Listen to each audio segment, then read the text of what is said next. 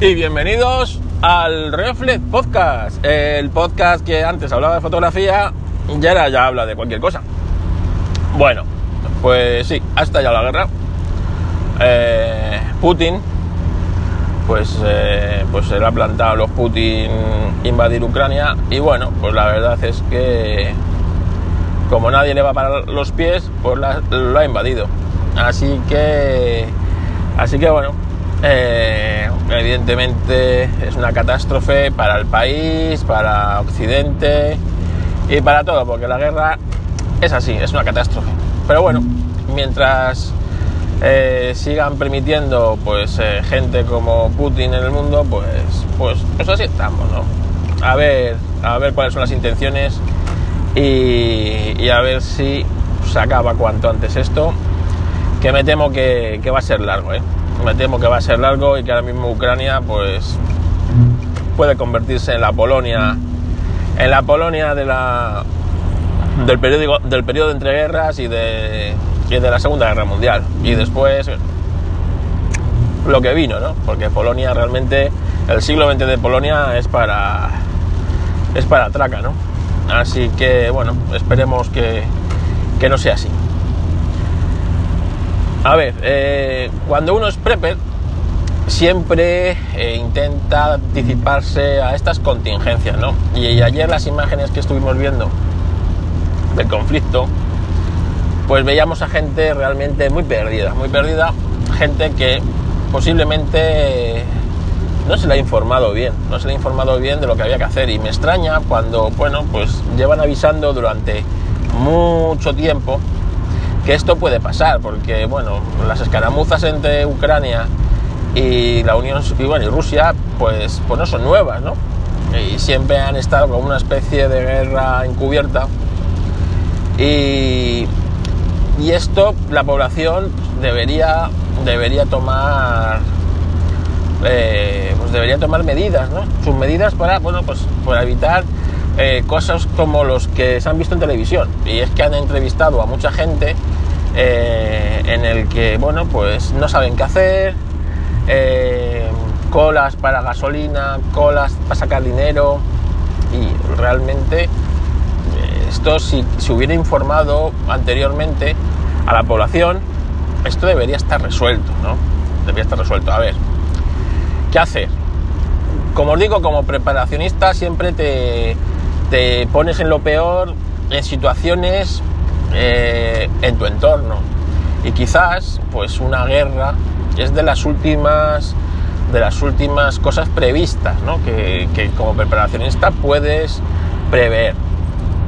Y es que, bueno, pues vivimos en Occidente, vivimos en, bueno, en un país eh, que si bien tarde o temprano acabaremos teniendo una guerra con Marruecos, pues eh, esta pues eh, todavía parece lejana. Así que no hay por qué tomar esa- esas medidas. Pero bueno, nunca, nunca estamos a salvo que, pues, pues que venga aquí pues, unas revueltas. Y bueno, imaginemos, ¿no? ¿no? Que somos ucranianos y que nos, nos invaden Rusia, ¿no? ¿Cómo teníamos que haber preparado o qué tendríamos que hacer en un día, pues como en este, ¿no? Como el de ayer, ¿no? Que te, de repente eh, tu vida cambia y da un giro de 180 grados. A ver, lo primero es poner a salvo tu vida y la de los tuyos. Y digo tu vida y la de los tuyos. Y, y aquí hay que ser un poco egoísta. Tu vida y la de los tuyos. Y ya está. Entonces, en, en- en esto sí que hay que ser bastante, digamos, egoísta en este aspecto. Y luego, ya si, si se puede, se ayuda. Pero primero, aquí eres tú y los tuyos. Y el que no, pues que arre, arre con arre con ello. O sea, que cargue con ello. Igual que tú te has preparado, pues que se hubieran preparado otros. Y aquí hay que ser egoísta porque la vida está en juego. ¿Qué hay que hacer? Tema provisiones. El tema de provisiones es importante, pero eh, por muchas provisiones que tú tengas, se acaban. Es así. Entonces, lo importante es saber cómo conseguir provisiones y cómo renovar esas provisiones. Entonces, un preparacionista siempre, como os he dicho en, varios capítulos, primero deberíamos tener nuestra mochila 72 horas perfectamente puesta a punto y preparada para, en este momento que ha empezado la invasión, imaginémonos que ha, empezado y estamos muy cerca de, del frente, salir de casa y buscar un sitio seguro. El sitio seguro tú tienes que haberlo estudiado antes. Puede ser irte al monte, puede ser irte, esconderte en un refugio que te hayas hecho, una cueva. Eh, eso depende de cada entorno y de cada lugar. No es lo mismo en la ciudad que en el campo. Si vivimos en una ciudad, imaginémonos en Kiev, hay que abandonar la gran ciudad. Punto. Abandonar la gran ciudad. Y en este caso, como no sabemos si Rusia lo que quiere es ocupar Ucrania y quedarse ocupándola, pues como hizo el ejército alemán durante la Segunda Guerra Mundial con tantos países de Europa, pero por ejemplo con Francia, poner ahí un gobierno eh, eh, títere de, de, sus intereses y durante mucho tiempo pues Francia estuvo ocupada, ¿no? Y tenemos la Francia ocupada y la Francia libre, ¿no? Pues, pues entonces abandonar una gran ciudad y, y poner el máximo, los máximos kilómetros de distancia con el conflicto tú y los tuyos. Entonces, mochila 72 horas, que os repito, pues eh, que es muy importante. Una por cada miembro. Y bueno, en este caso sería abandonar la ciudad. Por lo tanto, cogeríamos nuestro coche y iríamos todo lo lejos que pudiéramos. Pero a lo mejor llega un momento en el que porque por colapso, porque eh, han bombardeado las infraestructuras. Imaginaros que pues, tienes que salir de una gran ciudad, en este caso yo vivo en Madrid, ¿no? Pues imagínate que bombardean las salidas de Madrid y no tenemos carreteras para salir. Normalmente la gente suele tener coches utilitarios, coches normales, que circulan por autopista y su, su condición de circular fuera de pista es muy limitada. Bueno, pues posiblemente nos, nos viéramos obligados a abandonar el vehículo, evidentemente es un bien tuyo, entonces mm, como no sabes cuánto tiempo vas a estar fuera de casa, si vas a poder volver a tu casa o si vas a volver a, volver a tener eh, tu propiedad, porque no sabes cuánto tiempo va a pasar, intenta dejar el coche a buen recaudo. Intenta dejar, eh, saber dónde lo dejas, bueno, pues lo puedes dejar bien para que, yo que sé, en cuanto pasen las revueltas o puedas volver, eh, recuperar tu vehículo. No si lo dejamos abandonado en mitad de una carretera, pues posiblemente cuando vayamos a por el vehículo, ese vehículo ya no esté ahí, no exista o yo que sé, le haya pasado cualquier tragedia. Entonces, es importante. Tema dinero. Y es que ayer se veía colas de gente sacando dinero.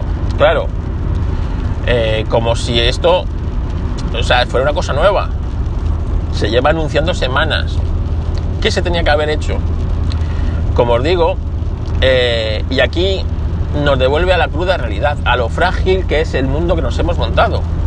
Y es que el dinero no vale nada. No vale nada si, si, tu tarjeta de crédito, por mucho dinero que tengas, no es válida y no era válida ayer en las tarjetas de crédito, no era válido ayer ninguna transacción electrónica. Todo era catch y pues si la gente hacía colas en el banco, el banco te va a dar eh, efectivo hasta que tenga. Y en el momento que no tenga, va, no va a dar efectivo. incluso si el banco ve que están, eh, bueno, pues que se están sacando los fondos eh, muchos clientes, evidentemente el banco no tiene dinero físico para responder eso. ¿Qué hay que hacer con eso? Pues bueno, si tú vives en un país como Ucrania, que sabías que esto es muy probable que pudiera pasar, tenías que haber sido previsor y ir, haber ido sacando cantidades de dinero para tener, hombre, no te voy a decir que todo tu dinero en efectivo, pero una gran parte de tu dinero en efectivo. Y ese dinero, primero, llevarlo eh, encima, evidentemente, es tu seguro de vida. Y en estos casos si has tenido que abandonar, imagínate, has tenido que abandonar tu casa y no sabes si cuando vuelvas tu casa va a seguir en pie o va a ser bombardeada, saqueada o lo que sea. Ese dinero tiene que ir contigo, siempre. Y si no, es más, no sabes si vas a tener que salir de tu país y no vas a volver. Así que eh, yo tampoco sería partidario de encontrar un sitio en mitad, imagínate, en mitad del bosque, un sitio X donde excavar un hoyo, meterlo, eh, meter el dinero y guardar el dinero ahí. ¿Por qué? Porque te va a tocar algún día volver a por él. Y vete tú a saber si vas a poder volver. Imagínate que, pues como digo, se quedan los rusos y se quedan un largo tiempo y tú tienes que abandonar el país por la frontera cruzada a pie. Pues no sabes cuánto tiempo o si vas a poder volver a tu país. Así que lo suyo es que ese dinero efectivo lo lleves encima. Ese dinero te va a permitir comprar alimento, eh, moverte, comprar, imagínate, eh, si bueno, pues si cruzas la frontera, pues comprar un billete de, transporte para ir a, tal o, a cual sitio, ¿no? Entonces ese dinero realmente tiene que estar siempre accesible contigo y debemos ser súper celosos con él y bueno, nos va la vida en ello, ¿no? Entonces, incluso, como os digo, no hace falta que sea todo, puedes dejar parte del dinero eh, metido en, el banco, pero que sepas que ese dinero de momento pues no lo vas a poder tocar. Pero bueno, tener una cantidad eh, importante de dinero para, pues eso, pues para, para, para poder hacer cosas con él es fundamental. No me vale que como ayer en mitad de en mitad del pues bueno, del ataque, la gente haciendo colas para sacar dinero. Pues es, que, los cajeros no funcionan, se quedan sin efectivo. El banco ese, vete tú a saber si en, unos días existe, porque y si cuando ocupen o cuando ocupen toda Ucrania, pues evidentemente van a tomar todo, van a tomar infraestructuras, van a tomar bancos, la economía, todo. Entonces, bueno, esto hay que preverlo. Y por eso os digo que siempre eh, eh, los preparacionistas somos muy partidarios del dinero en efectivo. Y es más, dentro del dinero en efectivo, no sé qué moneda eh, usan en, Ucrania, pero lo suyo es que hubiéramos sido los suficientes previsores y yo qué sé, la moneda ucraniana posiblemente se devalúe y no valga nada. En, una ocupación eh, prolongada de las fuerzas rusas, eh, al final la moneda sería el rublo o, una moneda, digamos, alternativa que te, pueda servir, en este caso el dólar o el euro, ¿no? Entonces eh, habría que haber cogido ese, ese dinero, haberlo sacado en la moneda correspondiente y cambiarlo a dólares cambiarlo a euros o cambiarlo a una moneda, digamos, un, valor seguro que sepamos que por mucho que se devalúe mi moneda o desaparezca, mi dinero sigue, sigue, sigue valiendo algo. Esto en Sudamérica se sabe muy bien, ¿no? Cuando, yo qué sé, los argentinos, en cuanto juntan eh, no sé cuántos pesos, pues van y cambian por dólares. Porque saben que un dólar siempre va a ser un dólar, pero un peso, pues hoy cuesta tantos dólares y mañana cuesta menos, menos, menos, menos.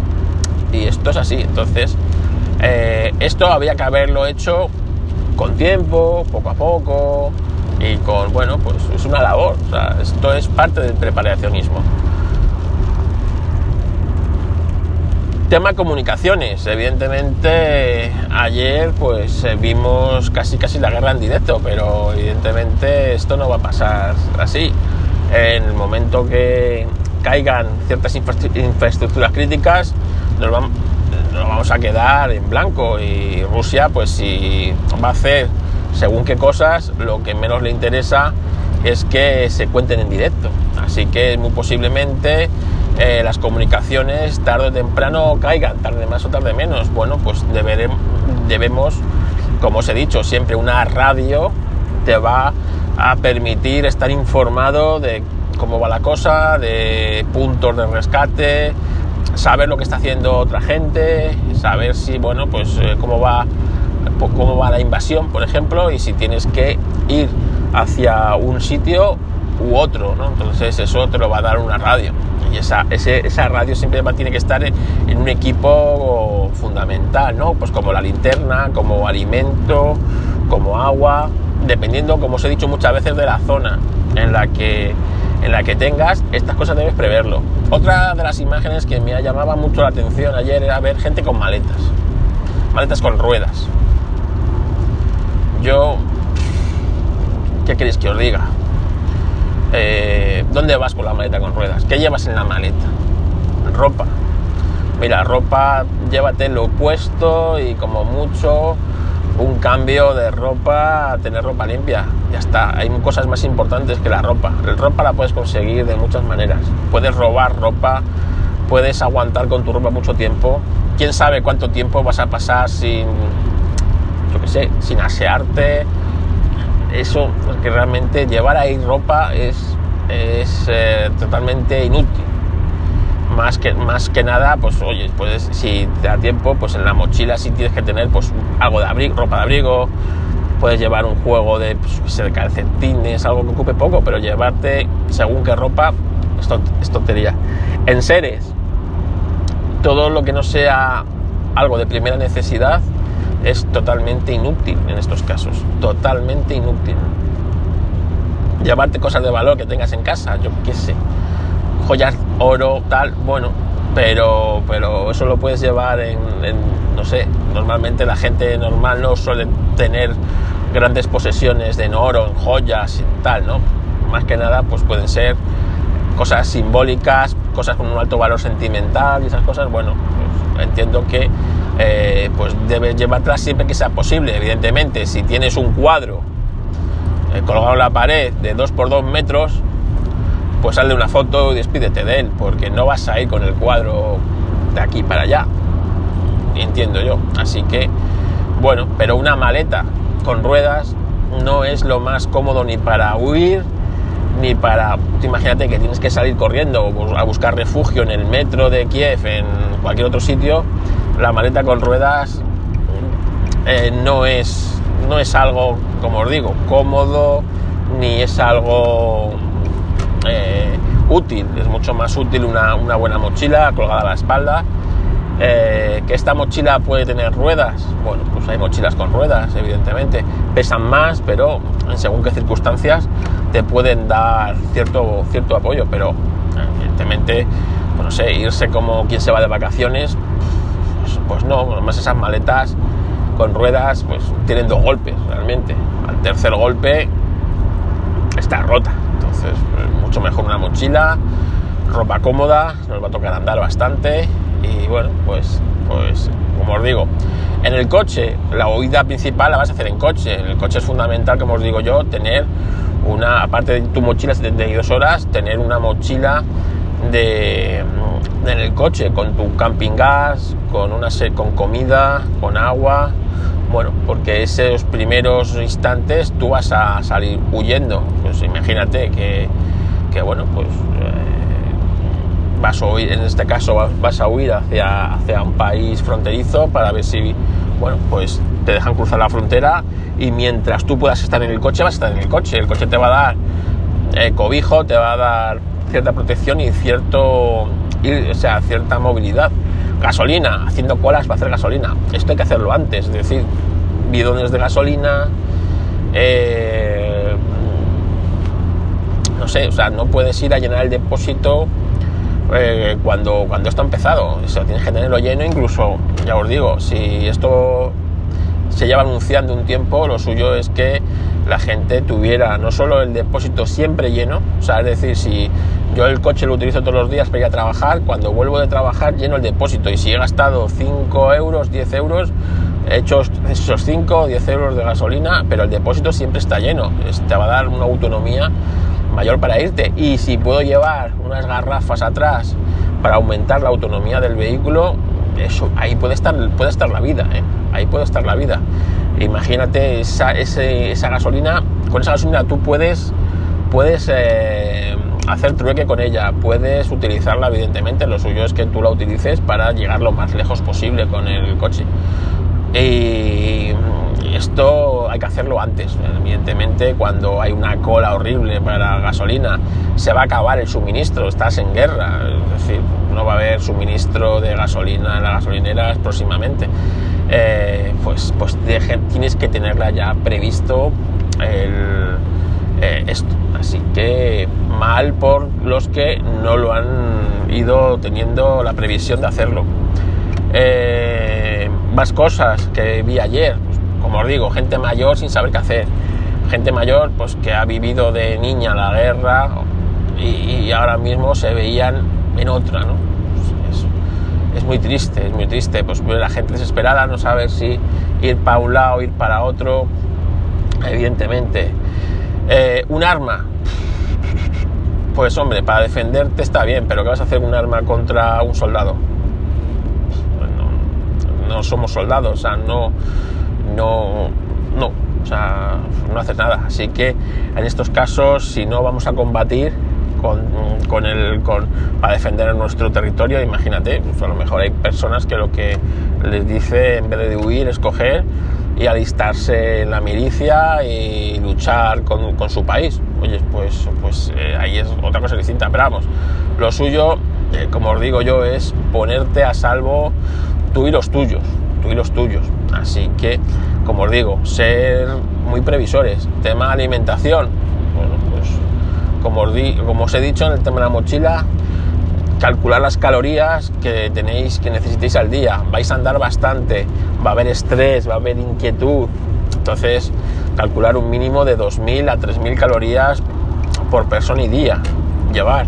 Si estamos hablando de una mochila de 72 horas, bueno, pues 72 eh, horas son 3 días, deberíais, eh, deberíais llevar mínimo aproximadamente de unas 10.000 calorías en distintos, eh, en distintos alimentos, desde frutos secos, mucha pasta y alimento de esto que necesita poca agua para hidratarse y bueno, continuar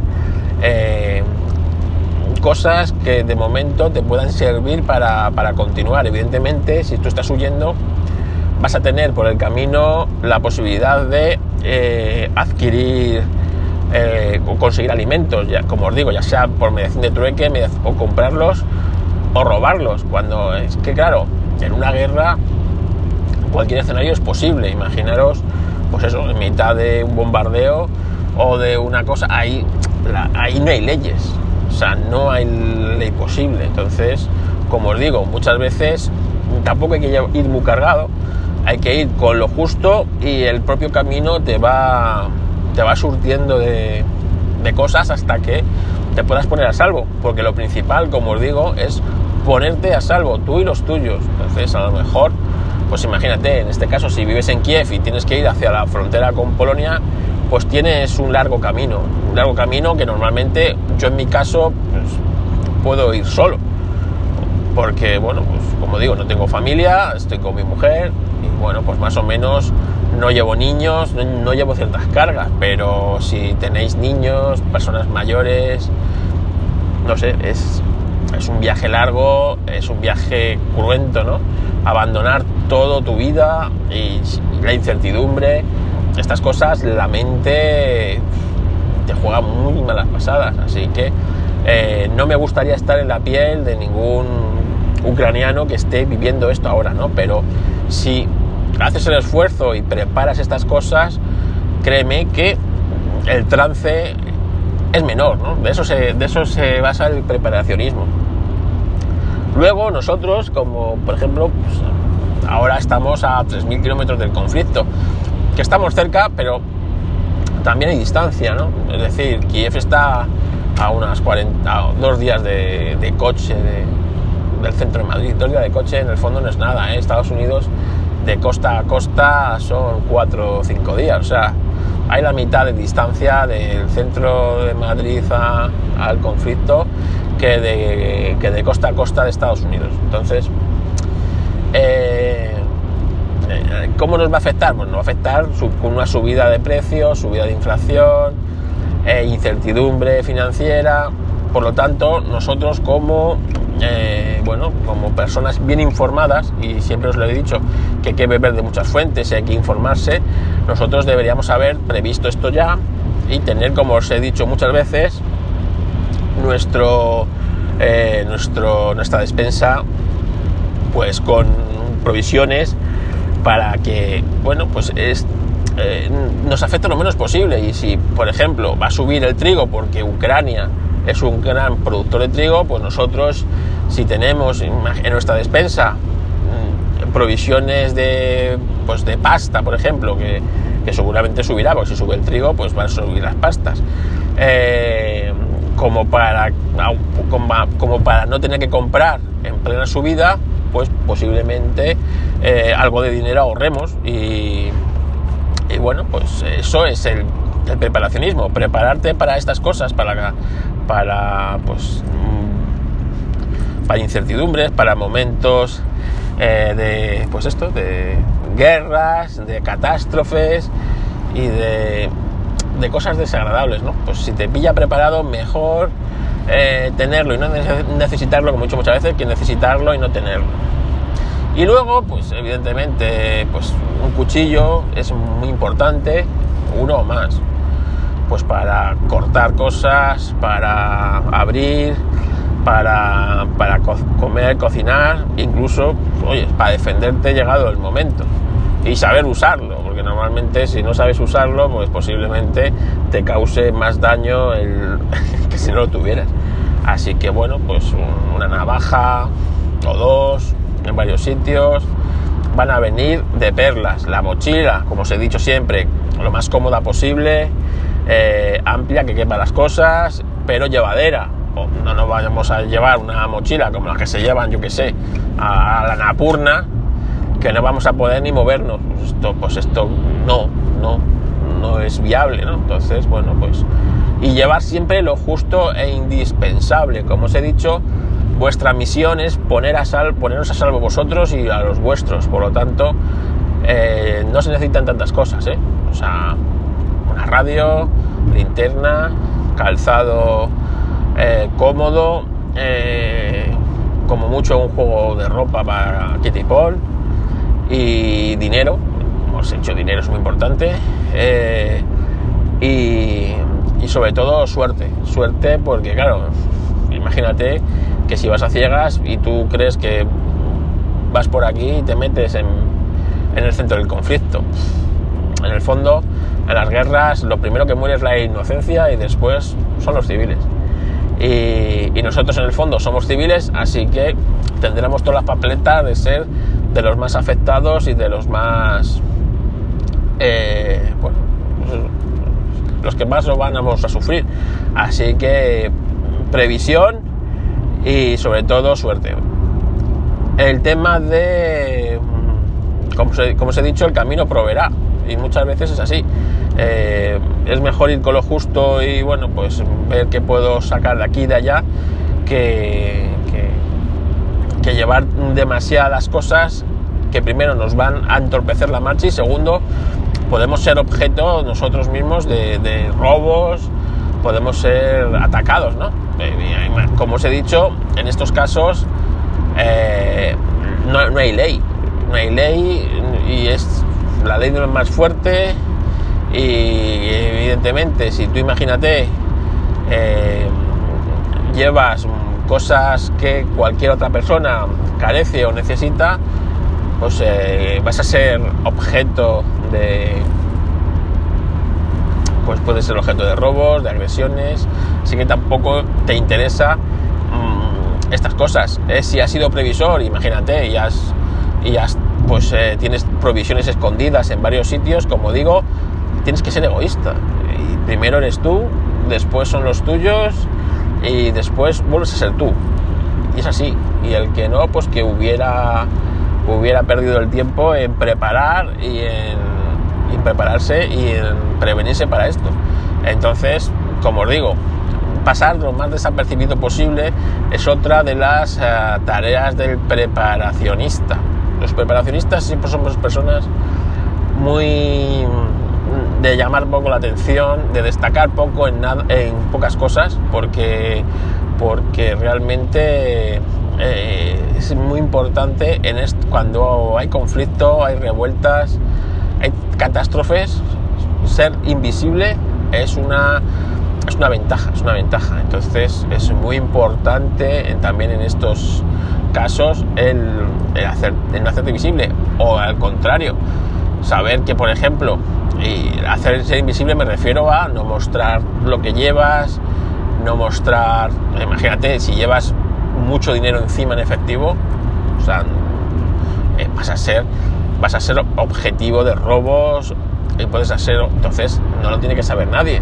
Ese dinero tiene que estar a buen recaudo en sitio seguro y lo tienes que llevar encima no pues eso ya cada uno verá si se hace una bolsa y se la ata en el calzoncillo en el sujetador o en la planta de los pies eso cada uno tiene su truco y tiene que tener su pues su mecanismo ¿no? Eh, eh, lo que no vale es pues el Apple Pay, la tarjeta Visa, porque no va a funcionar porque posiblemente hayan tirado las, se hayan caído las infraestructuras que lo, que, técnicas que lo gobiernan, no haya conexión de red y si la hay a lo mejor la persona que tiene que pues, no quiere prefiere el, que el dinero que vale es el dinero de verdad, el que tocas, el cash.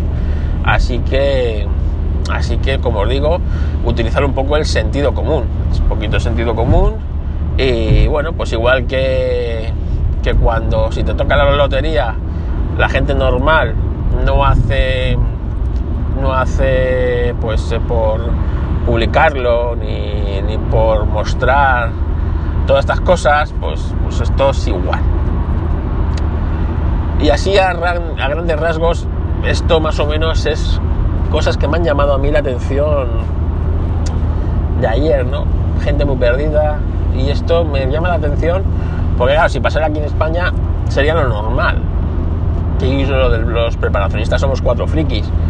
Y los que y, dentro de los preparacionistas los que medio saben cosas que hacer podría ser yo medio más o menos tengo idea de lo que hacer pero tampoco creáis que soy un, experto eh, como realmente otros preparacionistas que sí realmente están estarían preparados hasta para un ataque nuclear, ¿no? En este caso.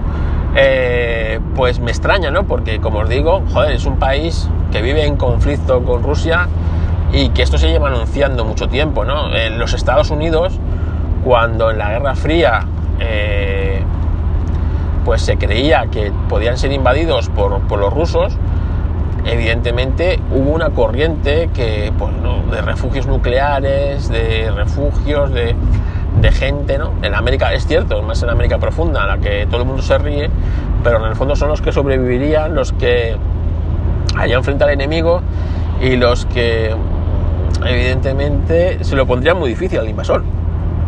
Eh, no lo haría un neoyorquino de la Quinta Avenida, ni un californiano de, de Cupertino. ¿no? Esto lo haría un tío de Nebraska, un tío de Oklahoma o un tío de Ohio, evidentemente. ¿no? Y esa cultura de, eh, de, pues del refugio nuclear, del preparacionismo, de, la, del arma, ¿no? de esa América profunda que es tanto mofa tiene, ¿no? de, de las armas, de tener tu propia arma, de defenderte, tal un poco viene, viene impregnada de ahí, ¿no? del oeste, la ley del oeste, ¿no?